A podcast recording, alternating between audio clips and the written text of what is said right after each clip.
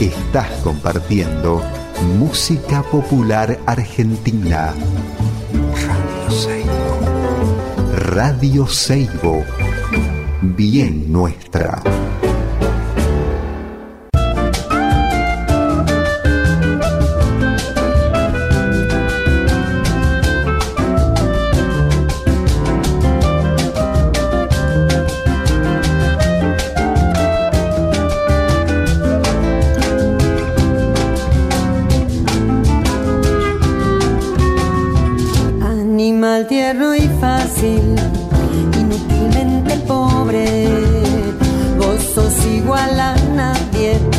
Buenas tardes, ¿cómo les va? Acá estamos en Historias del Viento de Arriba, en la radio Seibo, que es la 90.3 FM, aquí en San Carlos, Salta, en los Valles Calchaquíes. Eh, bueno, estoy muy contento porque hoy voy a tener un programón, voy a charlar, vamos a charlar con el maestro Carlos Runcie Tanaka eh, desde Lima, él está en Lima, en Perú.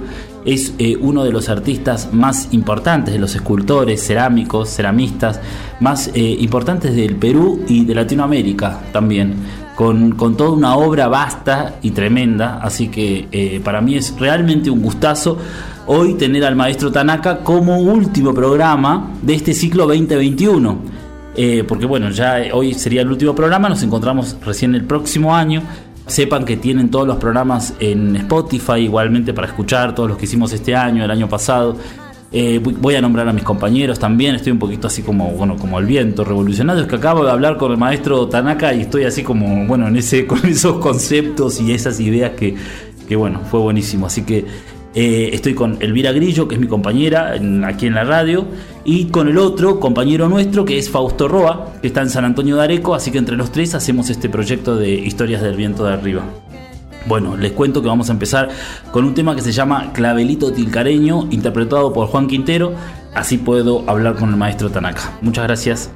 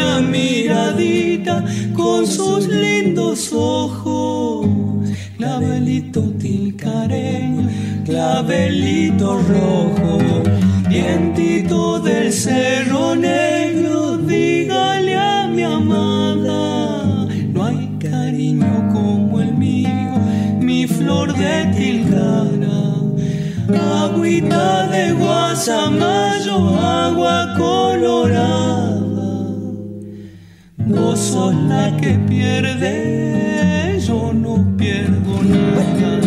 La la la la le, le, le, le, le, le, le, le. Vos sos la que pierde, mi flor de tilcara.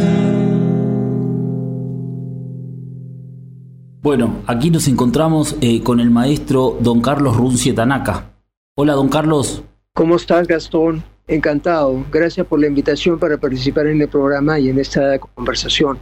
Gracias. Muchísimas gracias a usted. Eh, como le contaba, este es un programa de cerámica, de ceramistas, eh, de aquí de Argentina y también de otros países. Entonces, para nosotros realmente es un gusto poder contar con su voz y con su presencia ¿no? en este programa. Así que bueno, ¿dónde se encuentra don Carlos en este momento? Yo estoy en Lima, en el Perú, en ese momento. Estoy en mi casa taller Y eh, estamos tratando de sobrevivir de la mejor manera posible a la situación que es difícil para todo el mundo, porque son épocas de, si bien ya ha habido una cierta flexibilidad desde que pensó la pandemia, eh, con estos rebrotes y con estas variantes del virus, la gente vuelve a tener miedo. Yo prácticamente he estado eh, en, eh, prácticamente conservando cuarentena en la casa con mi familia para poder protegernos. Y de alguna manera también el trabajo en el taller ha sufrido, porque el trabajo ha disminuido de alguna manera, entonces he tenido que ocuparme de otras labores aparte de la cerámica también. Claro, claro, claro, que son tiempos difíciles, complicados. Esperamos que esta situación horrible pase, bueno, por el bien de todos y todas, ¿no? Pero bueno. Sí, esperamos. Esperamos, esperamos tiempos mejores. Esperamos Pero bueno, tiempos mejores.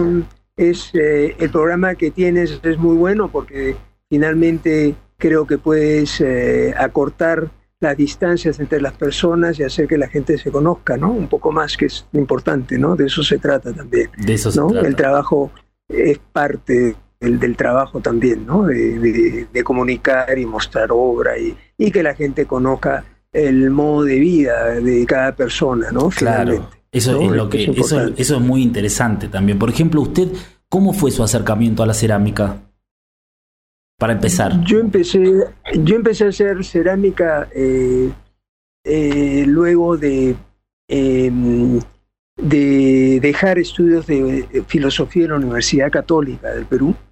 Eh, yo ya tenía un recuerdo de haber hecho cerámica durante eh, mi época del colegio, había pertenecido a un club de cerámica, había torneado alguna pieza, eh, tenía una afición por la arqueología, por las ciencias biológicas, por la naturaleza.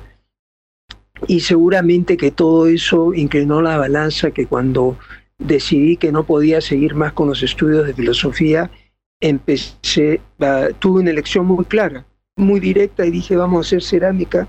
Y la cerámica la quise hacer quizás bajo otro espíritu.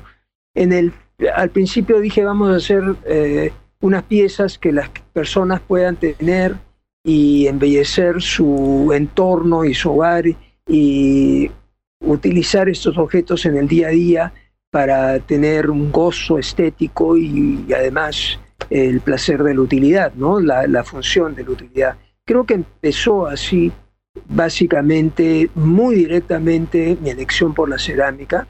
El torno fue eh, una visión fascinante porque vi a un maestro tornero quien fue quien me enseñó, eh, Mariano Llosa, en el taller El Pingüino, y ya había tenido una profesora inglesa que me había enseñado a tornear, pero la visión de verlo al tornear en un torno de pedal, sí. eh, como el de Bernard Leach, es el modelo de Bernard Leach, mm. que yo lo tengo ahora en, en mi taller, bueno. eh, fue fascinante porque sentía el ruido, el sonido y veía estas manos que hacían eh, subir la masa y manejarla, manipularla, era simplemente un acto mágico. Eso capturó mi interés y, y consolidó la, la, decisión de optar por la cerámica como un medio, quizás al principio como un, quizás como sustento. Yo pensaba que al vender objetos utilitarios, estéticamente bien realizados, podría probablemente financiar mis estudios de música. Yo hubiera querido ser un músico. Yo componía canciones, eh, eh, no pude dedicarme a ir al conservatorio, no tuve el rigor ni la disciplina para estudiar música, pero tenía muy buen oído, muy buena intuición y un tacto, iba a decir, tacto con los instrumentos, tanto el piano, la guitarra, la voz estaba, no estaba tan mal, acompañaba mis propias melodías, mis propias canciones, pero me interesaba componer y contar mis historias desde pequeño, desde los 11 años, que te recuerdo, 10, 11, 12, 13, toda la adolescencia y la juventud, y componía muchas canciones que las tengo guardadas para mí. Bueno. Eh, alguna vez canté en algún local, pero en realidad creo que al no optar por la música, la cerámica fue una opción correcta porque me suplantó y me dio además ese ritmo que tiene ese ritmo sonoro de la cerámica se, se traspasó a la cerámica, a la acción del ceramista, eh, que es algo que se puede ver en, en mucha de la obra y en, sobre todo en la obra espacial hay un sentido muy musical de la puesta en escena de, de, los objetos. Sí, del ritmo, es, es, importante, es importante para los que conocen las instalaciones que he hecho, van a comprender lo que estoy diciendo. Hay un trabajo de ritmo, de toma, de, de comprensión del espacio como una totalidad, ¿no? Casi como el músico que usa una voz tiene el instrumento de fondo, tiene la melodía, modula, va cambiando y esa es la manera como, como empecé a hacer, como el trabajo fue, fue cambiando además, ¿no? Si bien fue utilitario al principio, básicamente con el torno, algunas piezas hechas a mano, después fui modulando y fui creciendo con un trabajo que se acercó un poco más a la escultura, a los objetos, y después a un eh, término más contemporáneo, que es la instalación, la instalación artística, ¿no? De, que es este agrupar objetos en un espacio con un determinado sentido, ¿no? Con una historia determinada. Qué maravilla, don Carlos. Me encanta esto que me dice que las cerámicas eh, son filosofías y son músicas, ¿no? Acerca de, su mundo. Es genial. No, bueno, eh, he intentado contar muchas historias a través de las de las piezas que he venido haciendo y de, las instalaciones. Eh, a veces son acciones, a veces eh, eh, tienen un resultado impactante en el espacio, a veces cuentan historias de verdad que tienen que ver con hechos personales. ¿no? yo diría que hay mm, unos intereses importantes en, mi, en el momento desde que utilizo la arcilla eh, tengo suerte porque comienzo a practicar la cerámica en un taller de alta temperatura. Ah. Tenían un horno a gas, tenían arcillas de alta temperatura, fabricábamos nuestras propias pastas, las, los esmaltes, los, teníamos las fórmulas, hacíamos formulación muy básica. Em, creo que está basado ese inicio mío en toda esta tradición anglo-oriental que viene un poco de Bernard Leach y Hamada Shoyi, eh, inglés, británico y japonés, ¿no? que se juntan y crean todo este espacio para la cerámica moderna y contemporánea. ¿no? muchos seguidores han tenido ellos. Eh, creo que no llegaron a Argentina, pero llegaron a Sudamérica, llegaron a Venezuela, a Caracas y a Colombia invitados.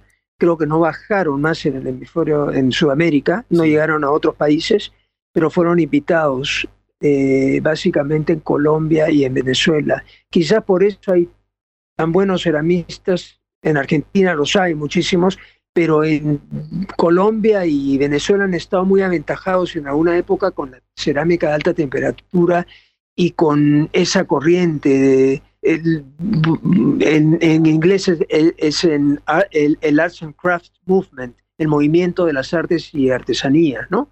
Creo que ellos estaban bastante aventajados y tenía mucha relación con el hemisferio norte en una época, ¿no?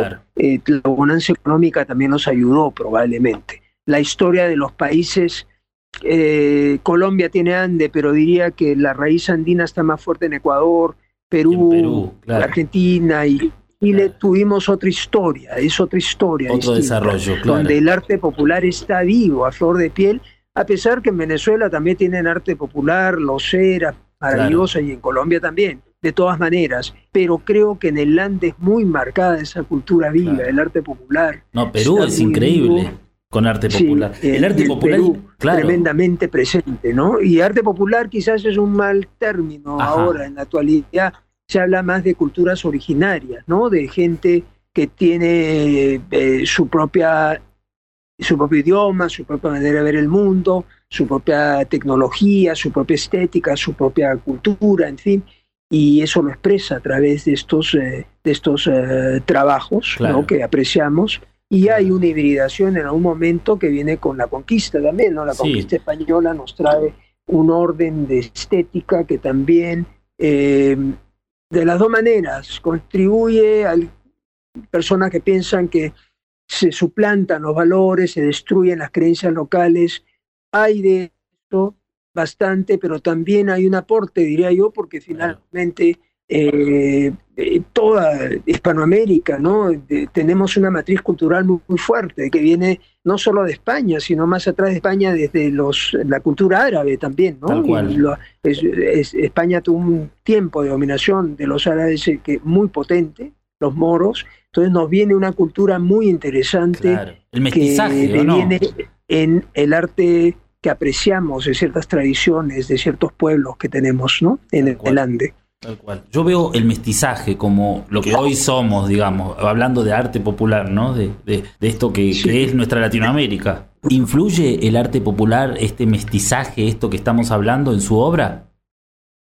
¿Hay presencia? Eh, yo, yo diría que hay una, hay una presencia, hay una, hay una sensación de, de híbrida, de tomar de distintas fuentes muy fuerte lo oriental me impacta porque finalmente tengo dos matrices, cuatro matrices, ¿no? Eh, tengo dos abuelos extranjeros, británico y japonés, que llegaron a las costas peruanas en 1924. Imagínate, y se casan con abuelas, con mujeres peruanas, mis abuelas. Entonces, eh, una abuela era más bien de origen de, de costeño y sierra, digamos, las dos, porque viene la familia de Cajamarca, pero viene hacia, hacia Chiclayo, hacia la costa. Y la otra abuela es de la costa de sur de Moquegua, de origen más español, el, apellido también, Azcárate, y el mm. otro apellido de mi abuela es Montoya. Entonces tengo esta mezcla de, el apellido Runzi es en realidad Runzi, es un apellido de origen inglés, claro. escocés, ah. ¿no? Es escocés básicamente escoceses que vienen, vienen como inmigrantes a Jamaica y mi abuelo nace en Jamaica y emigra a los Estados Unidos para luego venir a radicar al Perú en 1924. Él era un fotógrafo aéreo, muy interesante personaje, un aventurero, aviador, eh, eh, muy talentoso con el cine, con la cámara, con, la, con su ojo el, ojo, el ojo agudo para capturar el territorio del Perú desde el aire y también a ras de suelo, ¿no? Un, un gran fotógrafo, tengo el archivo, lo conservo en casa, él era Walter Osborne Runzi, Walter O. Runzi, digamos. Y el otro abuelo era japonés, Shinichi Guillermo Tanaka, lo bautizaron con el nombre español Guillermo. Y Shinichi Tanaka vino también y más bien eh, se dedicó a tener un vivero, un vivero artístico de flores, de plantas que vendía y ornamentales y era muy reconocido en los años 30, en principio de los 40, en, sobre todo en un sector de la ciudad de Miraflores, que estaba el vivero, y él eh, era un esteta, un gran lector, falleció muy joven, falleció a los 36 años. Entonces tengo, yo no tengo memoria de él más que por lo que me han contado y lo que he investigado, pero él está muy presente en gran parte de mi trabajo. Y no solo eso, sino la matriz británica emerge en algún momento, diría yo, con el temple, el rigor, mm, el, oficio. leí mucho a, Bernard Leach en mi juventud y seguí. Fue, eh, eh, eh, realmente creía en la cerámica como un modo de vida, como él bien decía no tomarla como un hobby ni como un que no tiene nada de malo, dicho sea de paso, pero yo creía en este apostolado de la cerámica, en una dedicación como una manera de vivir, de apostar por la vida y dedicarse íntegramente a este oficio, no para hacer dinero ni para tener éxito, no simplemente por el hecho de la investigación y de abrazar esta corriente, ¿no?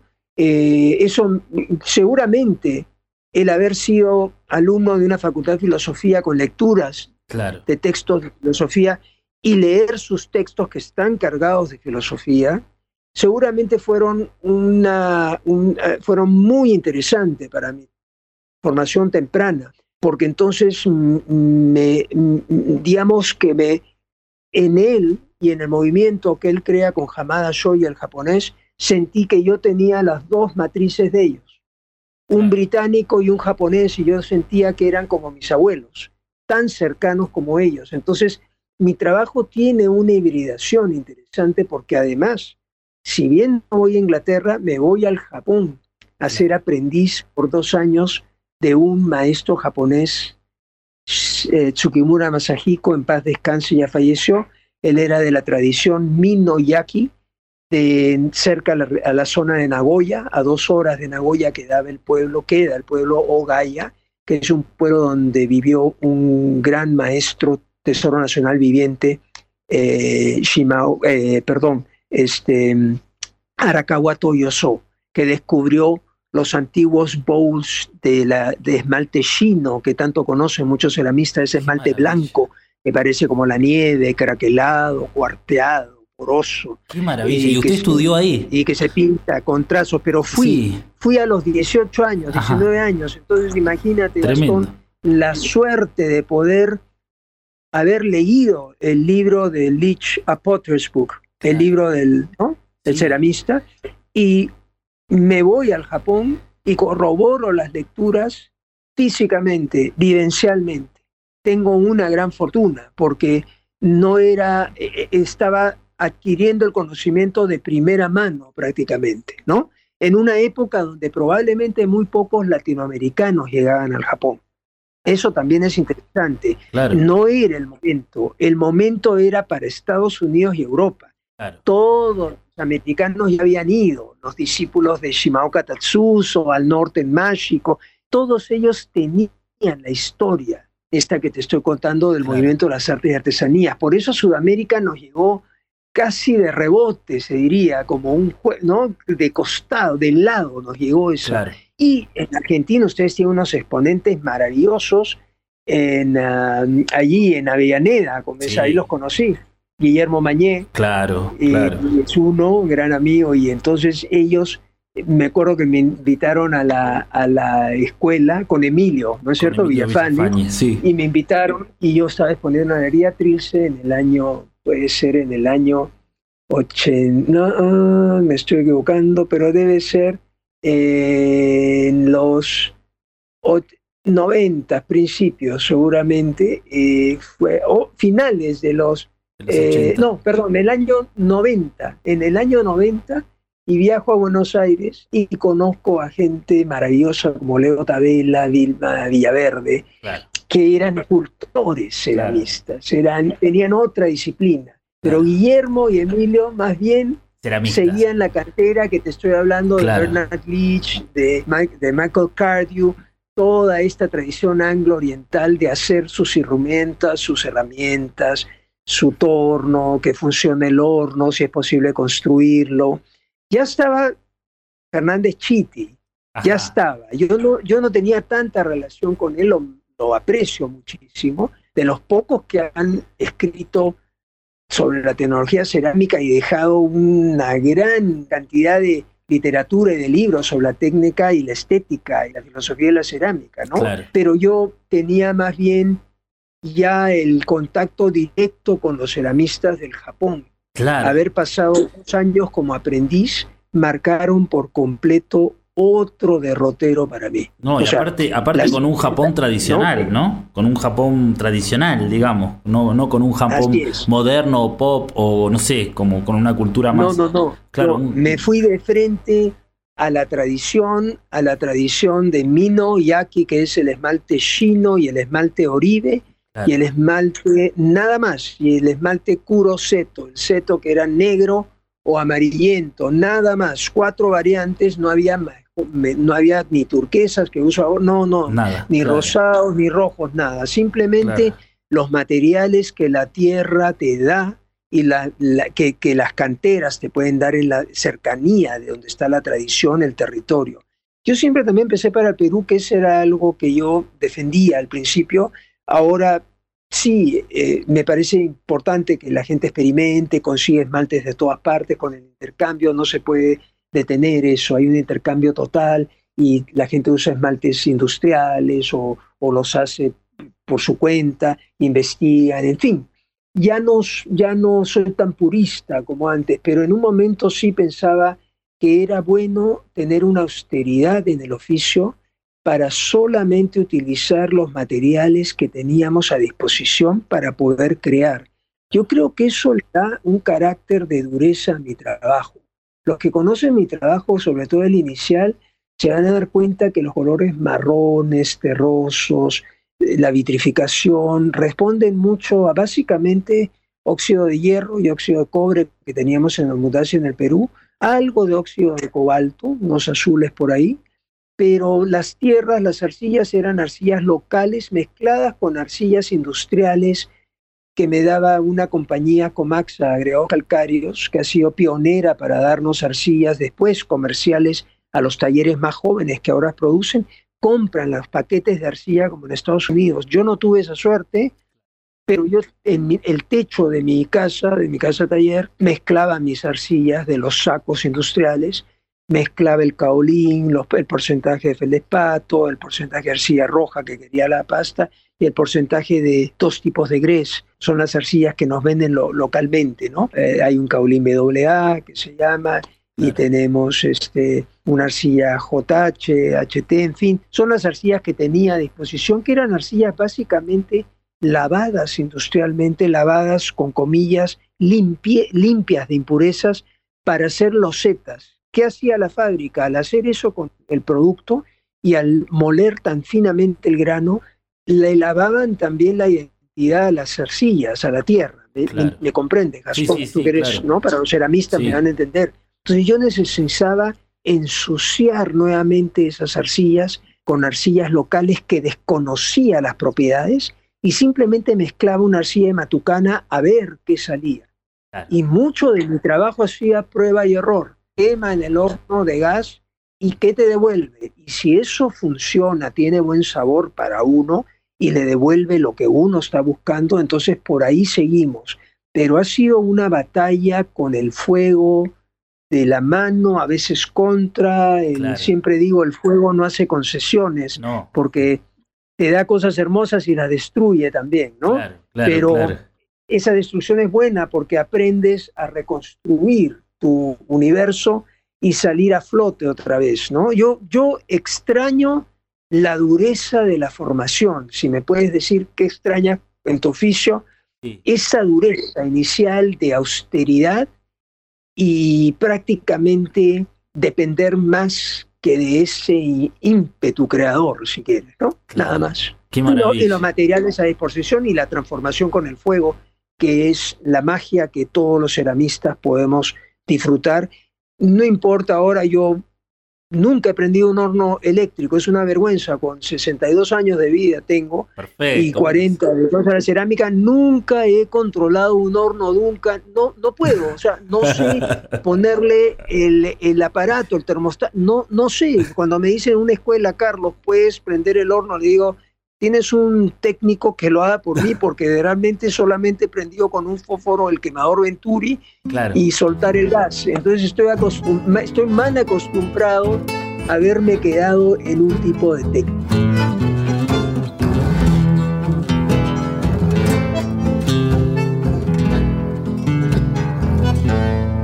Rumbo al sur con la chata llena quemado de sol, revolvió un silbido y así creyó que al cargar arena su dolor llevaba olvido para ahogar al corazón. Viejo frisón, tironeando el carro, él también fue coscojero y bueno para cinchar, chapaneando barro por el viejo cañador. Frisón, frisón tostado, tostado, un tirón, cuidado, cuidado. Eso, tostado, cuidado, mancarrón, cuidado. En un corralón de barraca, esperan que vuelva el mate y la maca, la sopa, y arroz y el puchero, y el vaso de vino con y con hielo y el canto del viejo organito cruzando las tardes con alma de grillo y en un rincón del pesebre la alfalfa bien verde la avena y el magui frisón, frisón, total, total. Un tirón, cuidado, cuidado. El mancarrón, no se me apure. ¿A dónde va con tu antigua chata? ¿A dónde va con tu cadenero? Si ya sabes que la ausencia mata, que el camino es traicionero y que el tiempo es redomón. Voy para el sur, voy a llevar mis penas. Voy para el sur con mi vieja carga, que siempre fue mi vivir arena. Un tirón y otro tirón, un frisón, total. Cuidado, macarrón no se me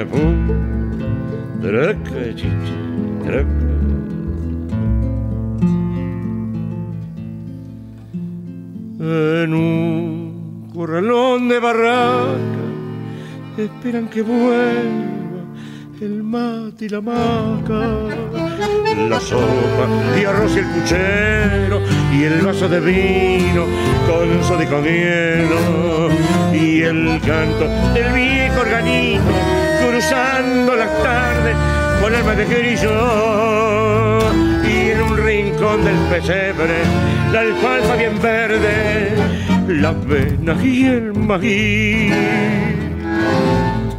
es lo, fabuloso del fuego, ¿no? de, esa, transformación del fuego, el asombro, lo que genera, lo que nos da, así como usted dijo recién que nos quita también, pero bueno, también es interesante también, ¿no? Ese, ese punto. es, bueno y es el fuego, un fuego abrasador que da unas propiedades y unas características que no se pueden igualar. En algún momento quemé con sal, imagínate, con un horno de sal, el, que tenía gas, lo transformé y le metía paquetes de sal al horno. Entonces la pátina que me quedaba no la puedo, ya no puedo quemar con sal porque estoy rodeado de edificios en zona que es urbana ahora, ya no puedo quemar porque seguramente los vecinos eh, protestarían y, tendría que irme a un sitio muy rural para hacer esas quemas, ¿no?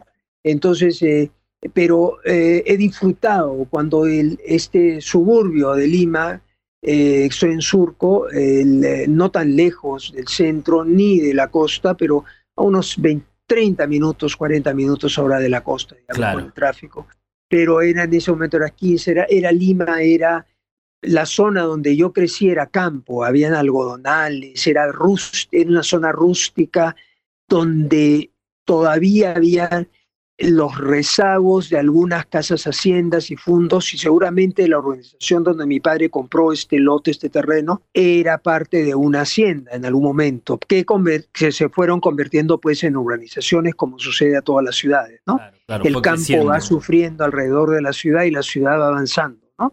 Eso es lo que va a pasar.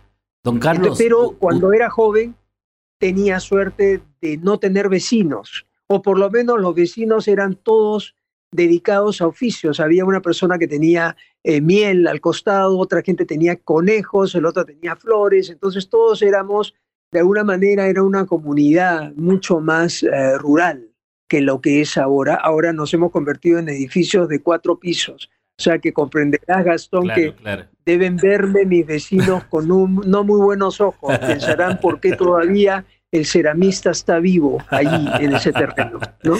Don Carlos, usted, usted es un ceramista eh, muy destacado de Perú, de Lima, ¿no? Particularmente lo que me gusta muchísimo de su trabajo es que usted habla y produce desde la costa, ¿no? Con toda esa estética y esa simbología que es fabulosa, en un país como Perú, que tiene la zona de las, del Amazonas, bueno, con su cerámica, la zona de los Andes, como hablamos recién, con su cerámica, y usted desde la costa con su cerámica, ¿no? También como como algo distintivo o diferenciado del Perú, ¿no? ¿Cuáles son, cuáles fueron las búsquedas, las inquietudes, ¿no? En cuanto a esto, en cuanto a la simbología, a las cosas del mar, a lo que, a lo que produce la playa.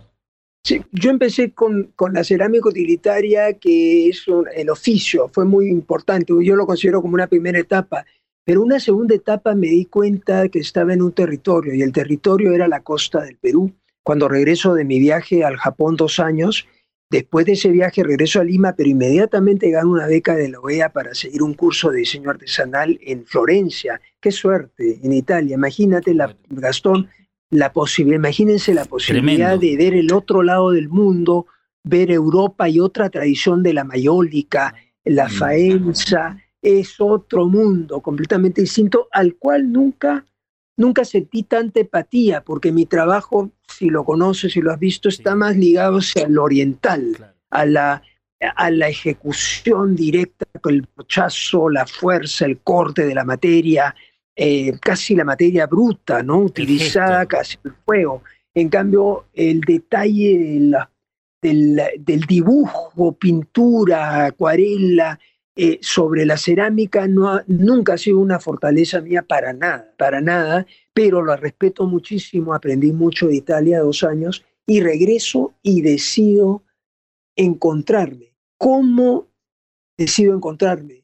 Digo, ¿cómo puedo ser un peruano? Porque tenía esta parte híbrida en mi cabeza de las herencias de distintas culturas, matrices culturales familiares, genéticamente, básicamente lo británico, lo japonés, lo andino a través de la abuela eh, paterna y la, y la abuela materna eh, más española del sur, en fin, entonces, ¿cómo, cómo Carlos Russi puede ser un ceramista en un espacio con un legado tan vasto?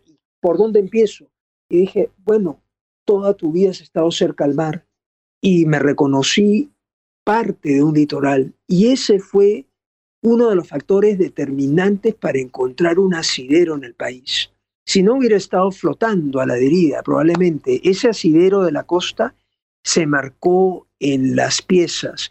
Muchas veces hay cierto guiño, cierto contacto con lo prehispánico y hay como puntos de contacto con estos círculos, con trazos, con la textura, con la más que el acabado formal que es más de alta temperatura, que me liga más al Japón y al oriental o, al, lo europeo de alta temperatura.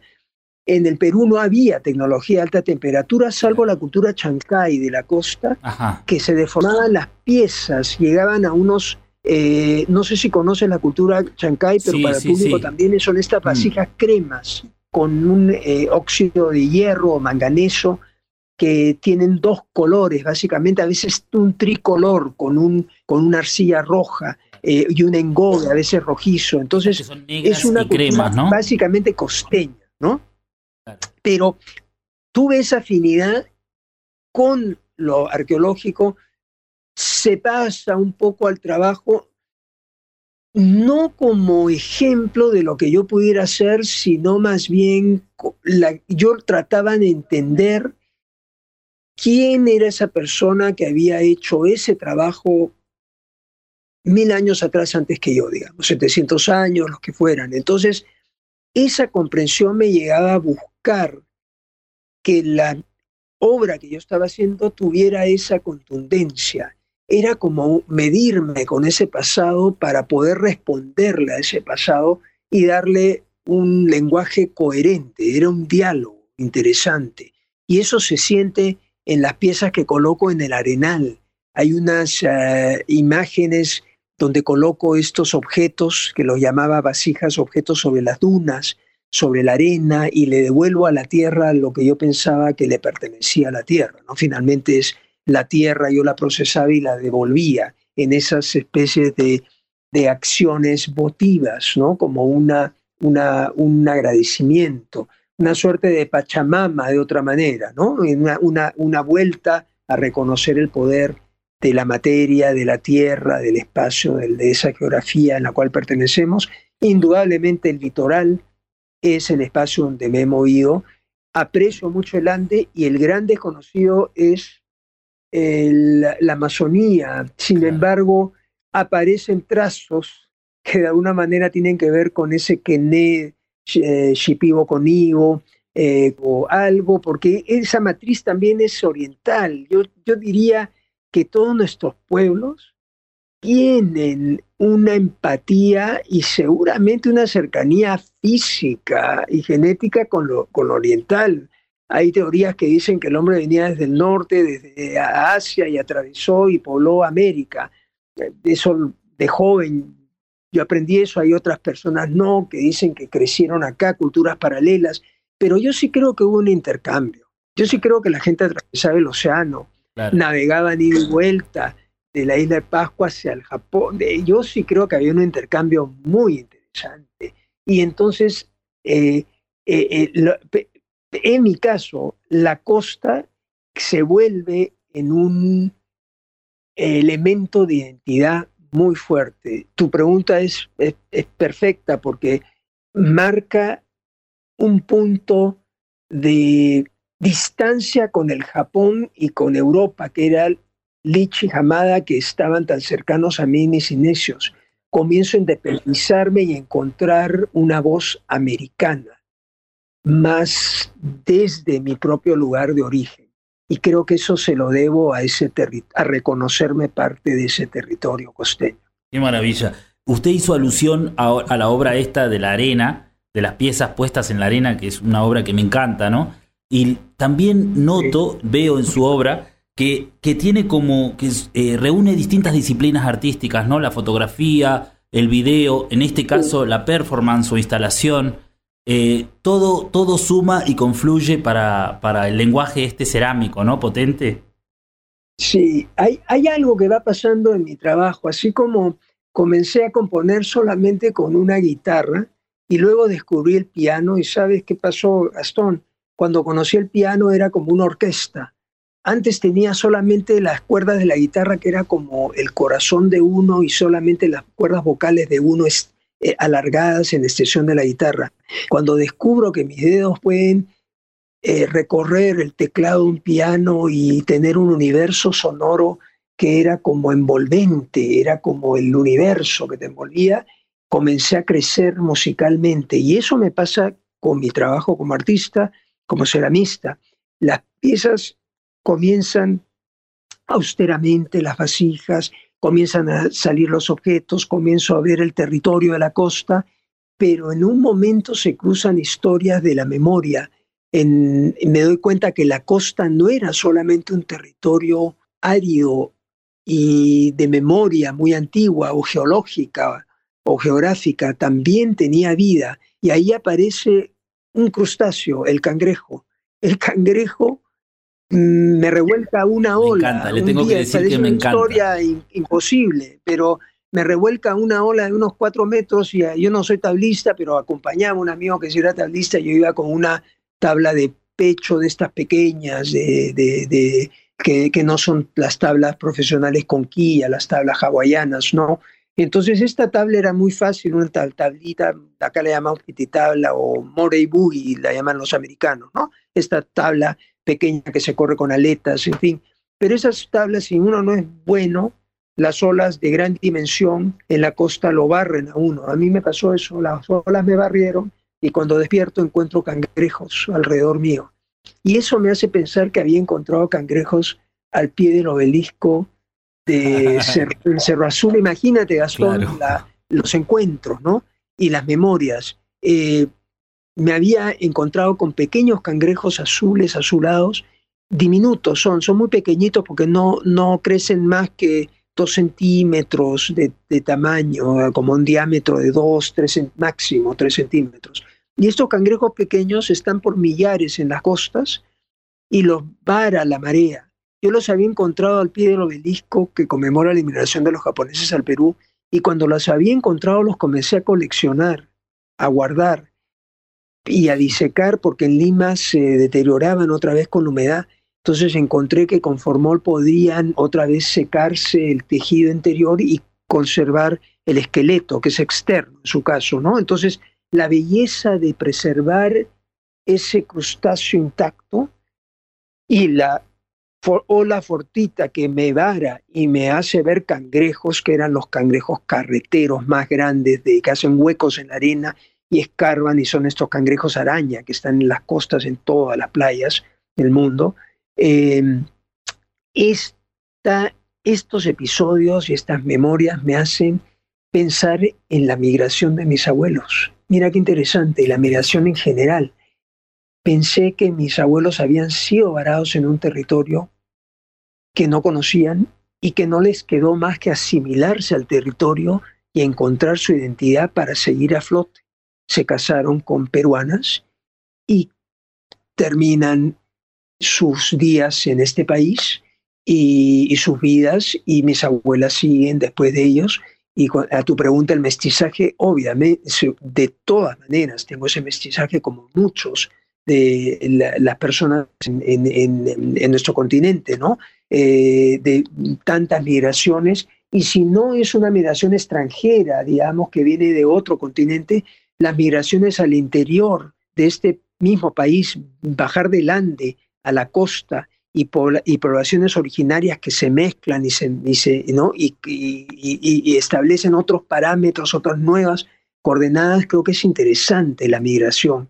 Creo que el cangrejo me habla el, en, en el recuerdo de esta imagen de un crustáceo que se mueve entre el agua y la tierra, de migraciones constantes, de ciclos de vida, de muerte, de vida, finalmente se renueva todo y, se continúa, ¿no?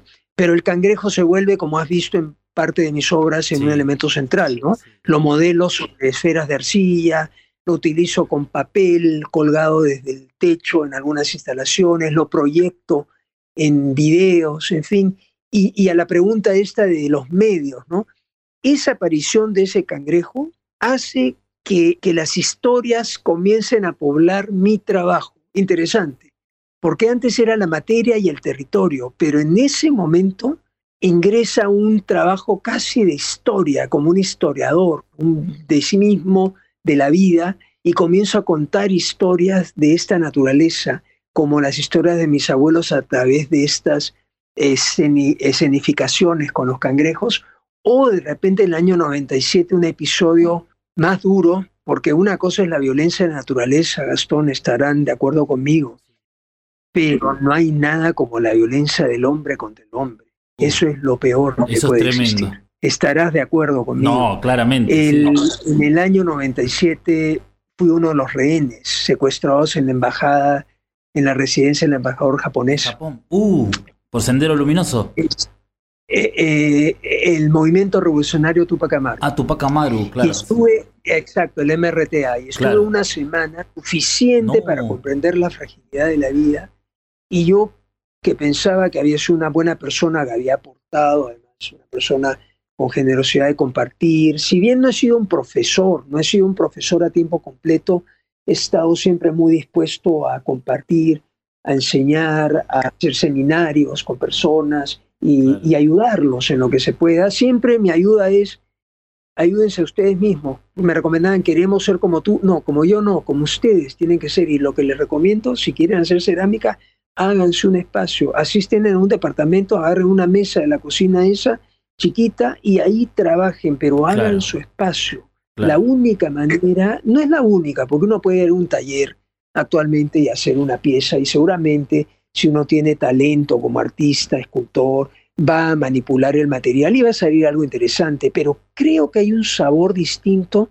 cuando los, las personas manejan su propio espacio las obras que, que produces tienen un sabor distinto a las obras que comisionas a otro espacio. Si, si, me comprendes, ¿no? yo, yo puedo ir a una fábrica y si no tengo un color rojo que lo necesito, le digo, por favor, quiero hacer la estela de dos metros y hágamela con un esmalte brillante rojo en porcelana y voy a China y seguramente que pago lo que cuesta y me produce una estela no de dos metros, sino de 20 metros, ¿no? Para una plaza pública, seguramente, ¿no? y me la hacen en porcelana. Si eso satisface tu deseo, está bien. En mi caso, yo he querido tener mi cuerpo que produzca desde un territorio específico lo que puede salir. Y entonces creo que eh, tiene un sabor muy particular esa opción.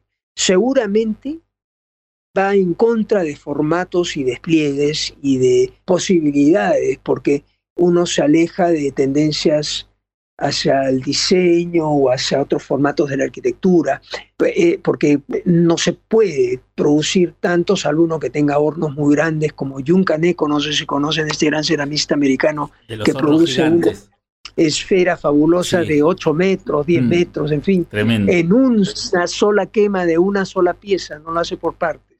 Maravilla, Tecnológicamente el señor Taneco, el maestro Taneco, se dedicó a ser el maestro de esa tecnología con su cuerpo y sus asistentes para llegar a crear edificios de, piezas de cerámica, ¿no? O sea, son edificios prácticamente, son construcciones extraordinarias, ¿no? Pero, pero bueno, volvemos a las historias, porque hablamos de, de estos nuevos medios que usaba, y yo creo que esos medios se anexan por esa necesidad de contar historias, y una de esas del MRTA eh, sufrir esa violencia, ya estaba haciendo unos personajes de cerámica que tienen unas caras y unas manos solamente, muy expresivos y todos distintos, varía la mano solamente, la posición de las manos, y los uso en grupos, si has visto las imágenes, ¿no? de las instalaciones. Sí.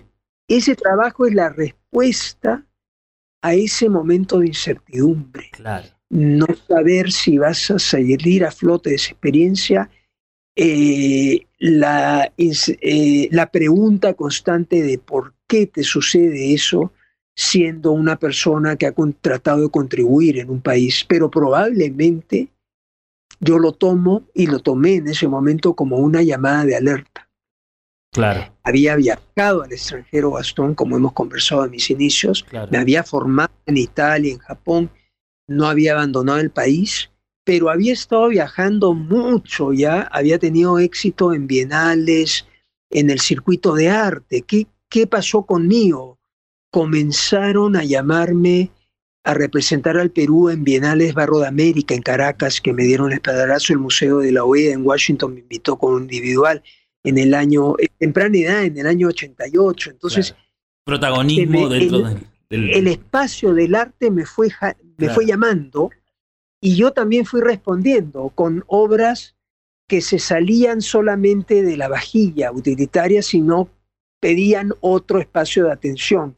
Entonces creo que tuve suerte de crecer en un país donde probablemente no había una expresión contemporánea mm, de la que de la manera como yo la estaba haciendo, porque contemporáneos somos todos. No, no, sí, contemporáneos somos los alfareros, pero con un lenguaje, ¿no? Con algo específico. Todos tenemos la misma voz y el mismo derecho a ser escuchados.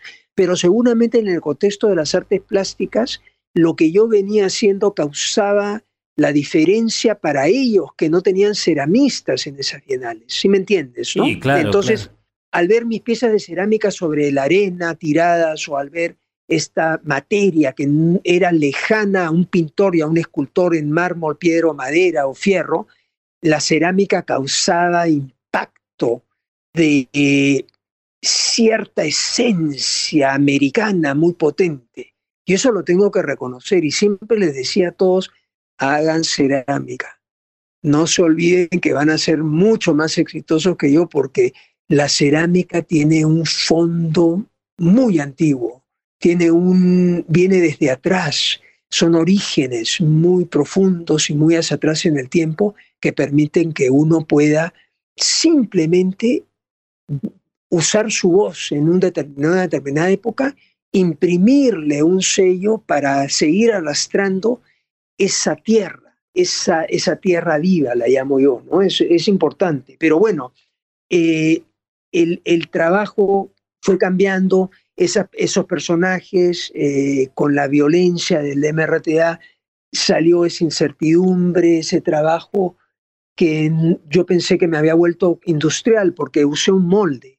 Primera vez que usaba un molde a presión para los cuerpos y las manos se modelaban todas una a una a, a mano, se presionaban y las cabezas. Entonces lo interesante es que salió un trabajo que se insertó muy bien en el contexto de la plástica contemporánea, tenía esta historia política interesante y marcó muy fuerte en Arco España. La Feria de Arco España fue una gran sorpresa, ¿no? en el año 97, ¿no?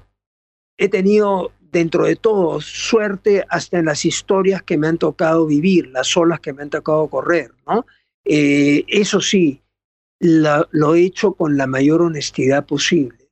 Lo importante para mí era seguir entregando de la manera más honesta posible esa comunicación, esa voz interior hacia las personas. Una maravilla, don Carlos. O sea, Es realmente un gusto para mí escucharlo, eh, hablar, contar, relatar su obra, su, su, su experiencia, su camino recorrido, estas formas ¿no? que tienen que ver. No sé, a mí yo miro su obra y, me sugieren cosas como el origen del mundo, incluso antes, ¿no? Como algo antiguo, como esa cosa del mar que está flotando, que está en la arena, que está, bueno, eh, me parece fabuloso poder escucharlo.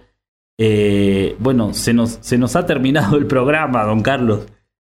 Imagínate, me, has dejado hablar demasiado. me encanta poder escucharlo.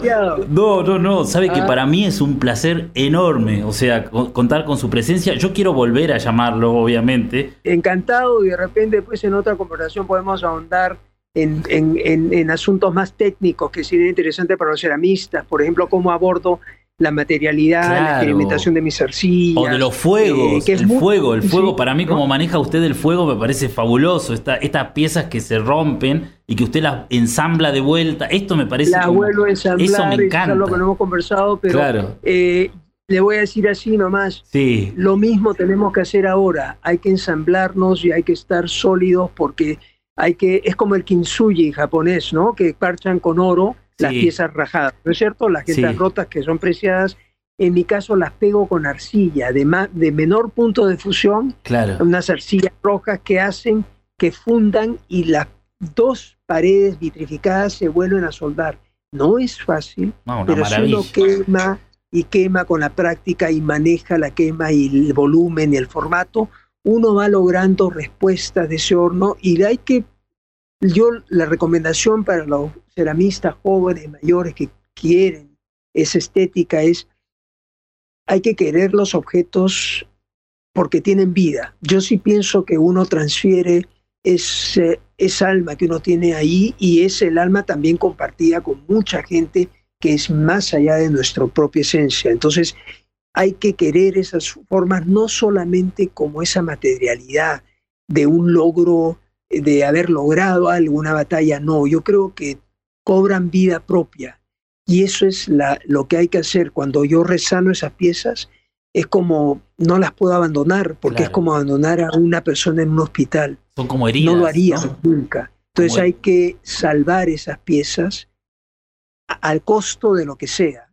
15 quemas, vamos por las 15 quemas, no importa. Pero bueno, hay que tener la paciencia y la posibilidad. Pero te agradezco, Gastón. Gracias, sé que don Carlos. de más he buscado el espíritu, el modo de vida y que he tratado de buscar cada día ser más honesto. Me cuesta, voy a ser aquí honesto con ustedes y contigo en tu programa. Te agradezco porque me permites de alguna manera, me has dejado hablar tanto que no te he permitido que me preguntes tanto, seguro que tenías más preguntas, pero... Lo voy a volver a eh, llamar, Carlos, igual. ¿eh? Te agradezco, eh, me has dejado desenvolverme. Lo que sigo buscando es cómo todavía pertenecer y no solamente a un territorio, sino también a la gente. Hay que tener cuidado con el aislamiento y hay que ser parte de un país, no es solamente el territorio, es la gente que está con uno. Entonces hay que aprender a contribuir de otras maneras también. Si uno no es profesor, por lo menos hay ciertos canales de llegar. Tenemos un grupo Ceramistas Perú que trato de ayudar a otra gente que no ha tenido la suerte y promoverla para que puedan conocer sus obras. Entonces, hay que tratar de, lo que tú estás haciendo. Yo te quiero hacer una pregunta, porque me encanta el título, Historias del viento de arriba, ¿correcto? Sí, correcto. Dejemos que esos vientos de arriba sí. nos jalen y se junten los vientos y lleven esos, esos, esos vientos van a llevar las arenas de Nazca hacia las pampas de Argentina y hacia Brasil y hacia Europa. Esperemos que haya esa migración, porque ese viento de arriba es el viento que mueve todo. Tal cual. Y, puede ser también el viento que está adentro. Esta tierra tiene un fuego adentro. El Perú acabamos de tener un terremoto tremendo, en Chachapoya, la gente sufriendo. Imagínate, es la cerámica es una pieza de cerámica, esta tierra, está viva, ¿no? El, el, horno está dentro de la, de la tierra, imagínate, Gastón todo el tiempo está vivo y cambiando. O sea que me gustó mucho eh, es un título maravilloso, una poesía especial. Te felicito. Qué honor, don Carlos. Qué honor que usted me diga todo esto. Muchísimas gracias. Muchísimas gracias. Gracias de verdad. gracias a ti, a todos ustedes. Y sigue adelante, por favor, con esas historias. Muchas gracias. Le mando un abrazo enorme, don Carlos, y lo voy a volver a llamar el próximo año. Gracias. Gracias, Gastón. Gracias.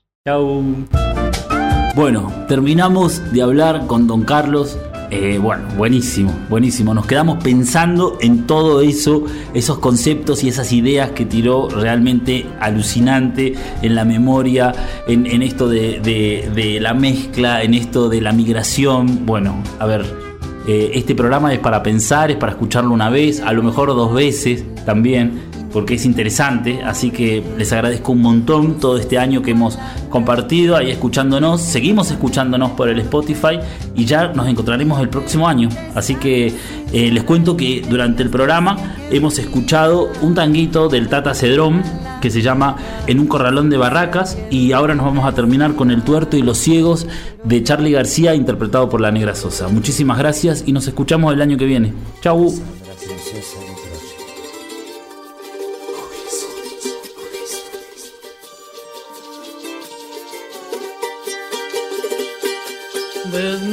De frío y hermosa como ayer, tan exacta como dos y dos son tres.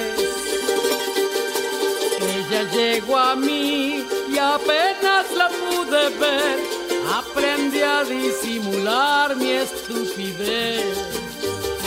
Bienvenida,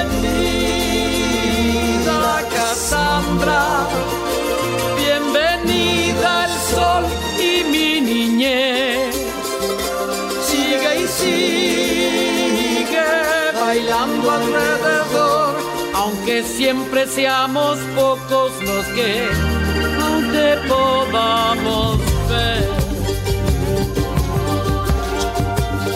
Me contaste un cuento, contaste un cuento sabiéndolo contar y creyeron que tu alma andaba mal para algunos es normal, la locura es poder ver más allá.